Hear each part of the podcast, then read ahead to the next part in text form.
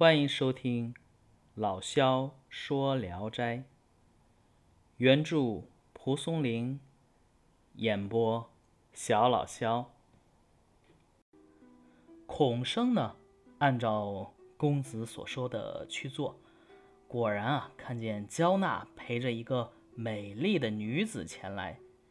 只见她两道峨眉又黑又弯，穿着苗凤绣鞋的脚。小巧纤细，容貌呢与焦娜不相上下。孔生大为欣喜，就请公子做媒。第二天，公子从内室出来，向孔生祝贺说：“事成了。”于是呢，另外收拾了一处院子，为孔生举办婚礼。那天晚上是。鼓乐齐鸣，梁上的灰尘啊，被震落的是到处飞扬。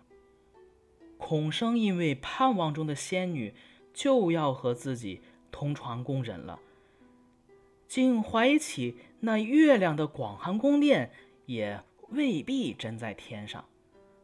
成婚以后呢，孔生心中啊也非常满意。一天呢，公子忽然来对。孔生说：“和您在一起研读得到的教义啊，我没有一天不记在心里。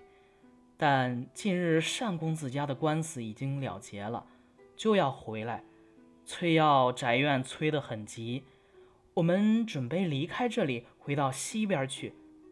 想到从此以后咱们势必再难相聚，心中就被离愁别绪搅得乱纷纷的。”孔生表示愿意随他们一起去，但公子还是劝他回自己的家乡比较好。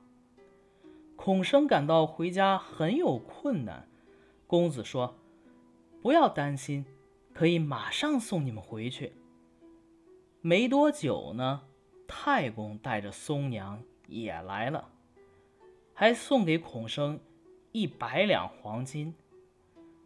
公子呢，两手分别握住孔生夫妇，嘱咐他们闭上眼睛，不要看。孔生呢，只觉得自己飘飘然的腾空而起，耳边的风声呼呼作响。过了许久，听见公子说：“到了。”孔生睁眼一看，果然到了家乡，这才知道啊。公子并非凡人。孔生高兴地敲开家门，孔母啊喜出望外，又看到了漂亮的媳妇儿。大家正喜悦宽慰的时候，回头一看，公子已然不见了。从此以后啊，松娘侍奉婆婆十分孝顺，她的美丽和贤惠，在。远近乡邻中都传开了。后来，孔生考中了进士，被任命为延安府的司礼官。他带着全家去上任，只有母亲呢，因为路太远，没有前往。松娘呢，也生下了一个小男孩，名字叫小焕。不久呢，孔生就因为冒犯了高级巡查官员，被革去了官职，在那里听候处置，一时呢还不能返回家。有一天呢，他偶然在郊外打猎，忽然看见一个美貌少年骑着一匹小黑马，不住地注视他。孔生呢仔细一看。竟然是皇甫公子，于是啊，两个人拉着缰绳，停下马，聚到了一块儿，都感到悲喜交集。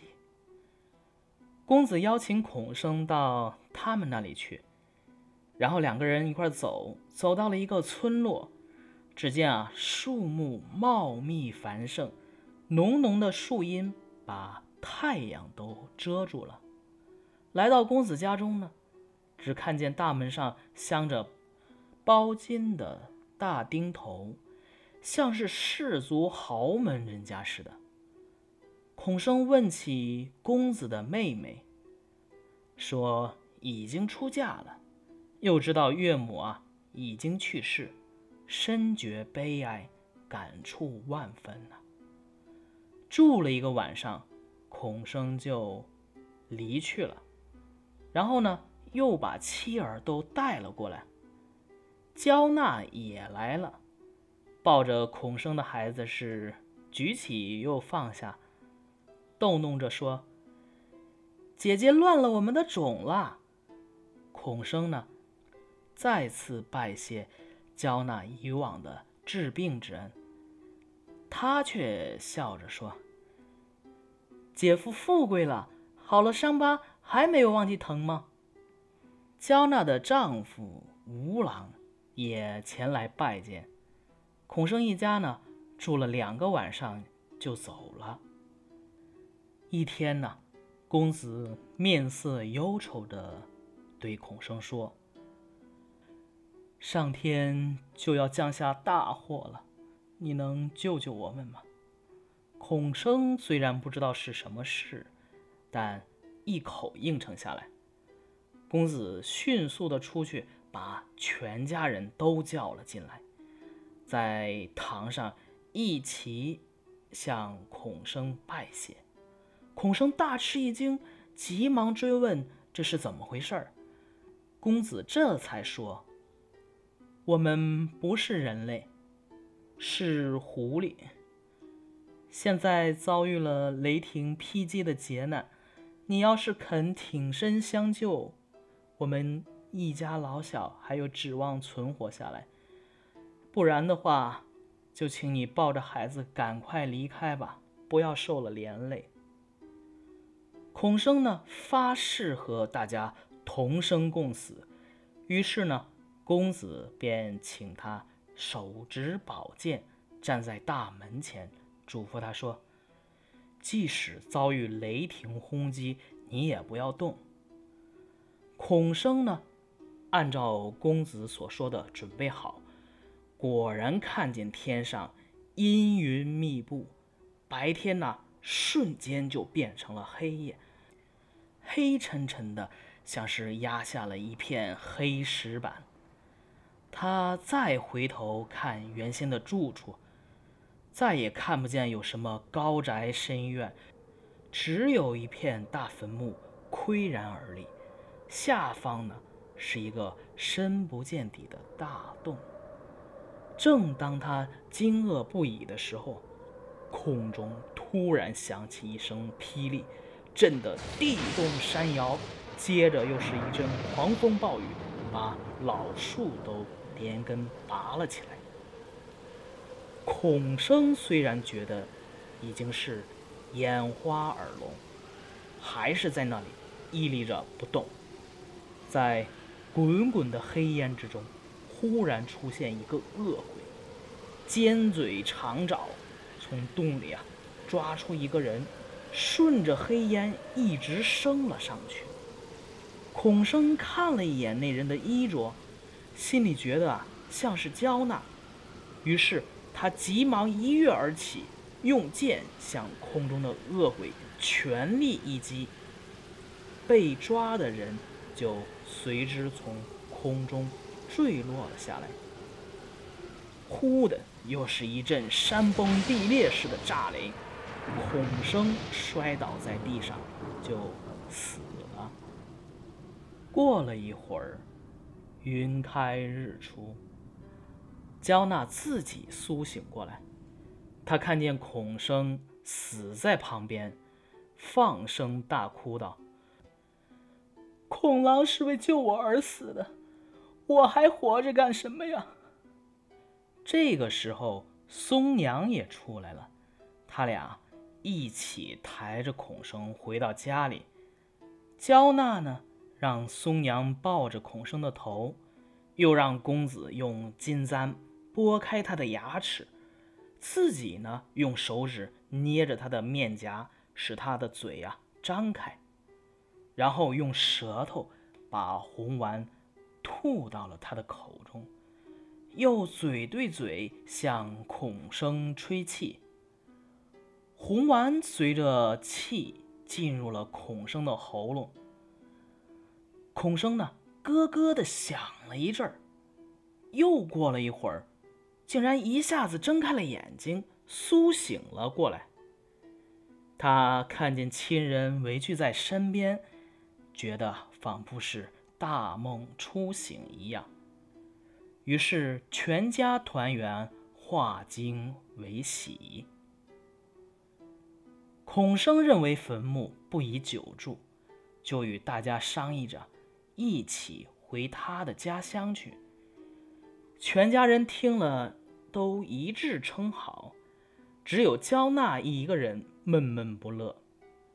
孔生又请他与吴郎一起前往。他又顾虑自己的公婆，舍不得小儿子，于是啊，整天也没有商量出个结果来。就在这个时候，忽然有一个吴家的小仆人，汗流满面、气喘吁吁地跑来，大家吃惊地盘问他：原来呀，吴家也在同一天遭到了劫难，全家老小都死了。焦娜一听，悲痛的捶胸顿足，泪如雨下。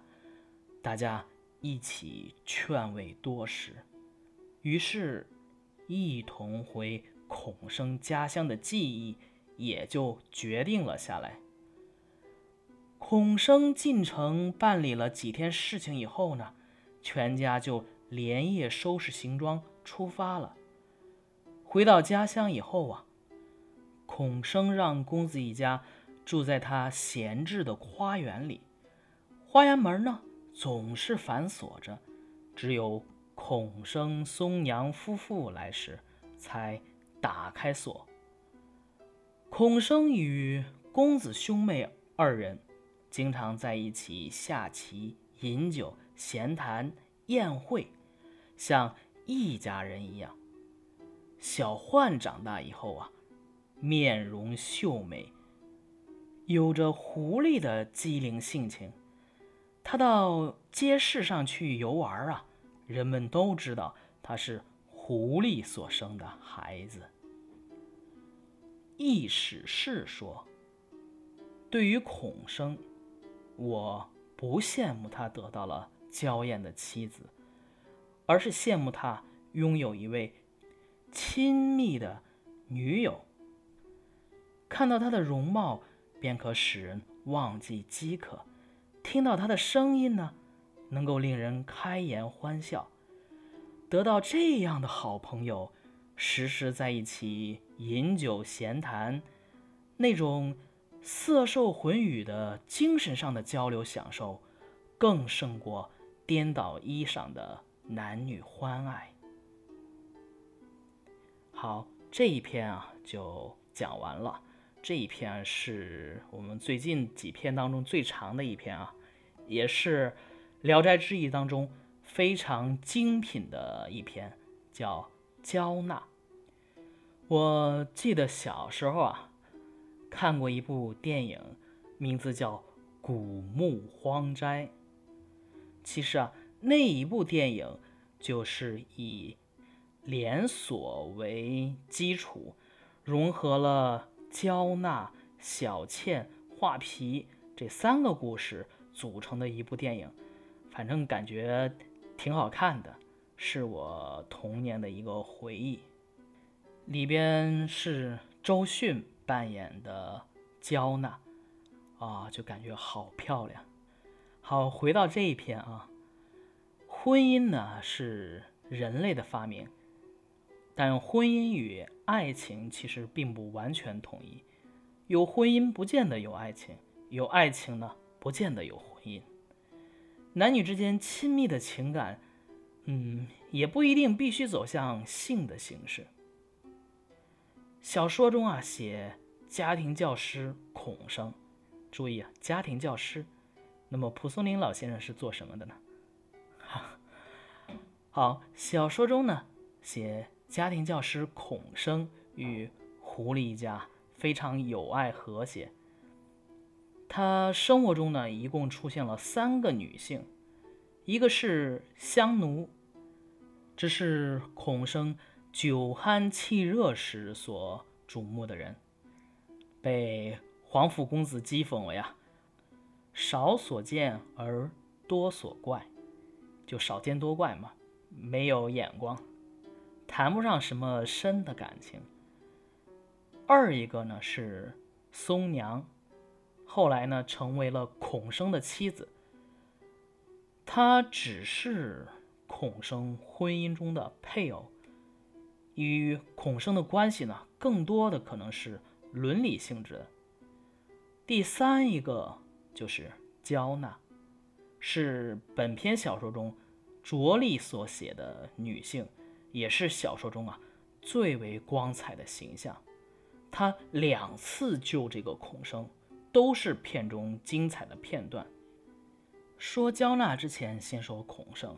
其实啊，我刚开始看这篇的时候，嗯，对孔生的这个形象其实是有点不以为然的，就感觉他其实就是一个色鬼嘛，看见了香奴就想得到香奴，看到了松娘呢就忘了香奴。然后呢，还一直恋恋不舍焦娜，人家焦娜给他治病的时候，居然连疼都忘了，这不就是一个色中恶鬼的形象吗？但发生转折呀，在最后，快到末尾了，也就是孔生孔雪莉最闪光的地方，就是义救皇甫公子一家。甭管他以前怎么样。关键时刻能够挺身而出，这样的人现在已经变得不那么多了。所以说啊，这个人也完成了一个形象上的升华，人物的性格弧光是非常耀眼的。然后再说回焦娜，他两次救孔生啊，第一次是出于对兄长朋友的。救死扶伤，为孔生医疗胸口脓疮，写的细腻平和而轻松幽默。无论是伐皮削肉的解疑妙语，还是为喜歌处有口吐红丸，灼肉上暗令旋转的温柔从容，令孔生啊贪尽娇姿。不为不觉其苦，且恐素俊歌士威谤不久。这是第一次。